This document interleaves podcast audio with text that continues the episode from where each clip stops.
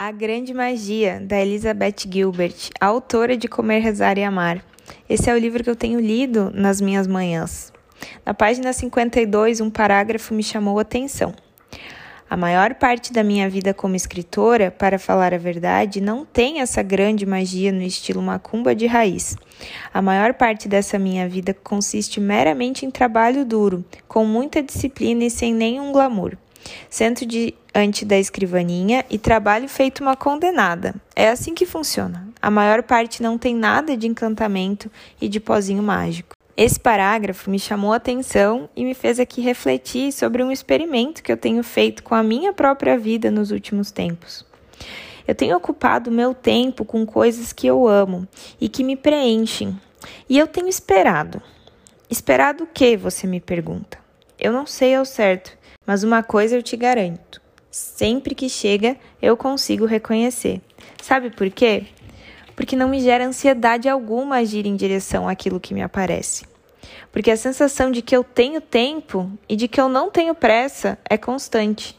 E assim eu vou, distribuindo meus afazeres dentro das minhas tardes, sem pressa e sem expectativas, e aproveitando amanhã para fazer coisas que me nutrem. O que me faz pensar? E se o segredo da vida, ao invés de ser 42, como o Guia do Mochileiro das Galáxias propõe, fosse na verdade preencher a nossa vida com a nossa própria vida, como diz a Camila, uma terapeuta aqui de São José dos Campos? Preencher a nossa vida com atividades que nos nutrem, que nos faz sentir bem e aguardar que o restante se apresente. Na mecânica, dizemos que um material é duro quando ele não pode ser riscado por outros materiais. Olha o diamante, por exemplo. Nenhum outro material é capaz de danificá-lo. Então, afinal, o que seria o trabalho duro?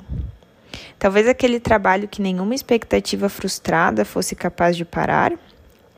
Não sei ao certo qual a sua carga emocional com a expressão trabalho duro mas sei que não deveria te despertar ansiedade, aversão, nojo, angústia e por aí vai.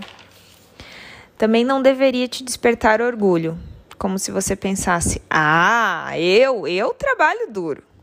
Porque no primeiro sinal de cansaço ou improdutividade, e acredite, esses sinais virão, porque somos todos humanos, a chance de você cair em uma crise existencial é bem grande. O trabalho duro para mim deveria ser mais neutro, como se fosse um simples suspiro. Ah, hoje eu trabalhei sem expectativas.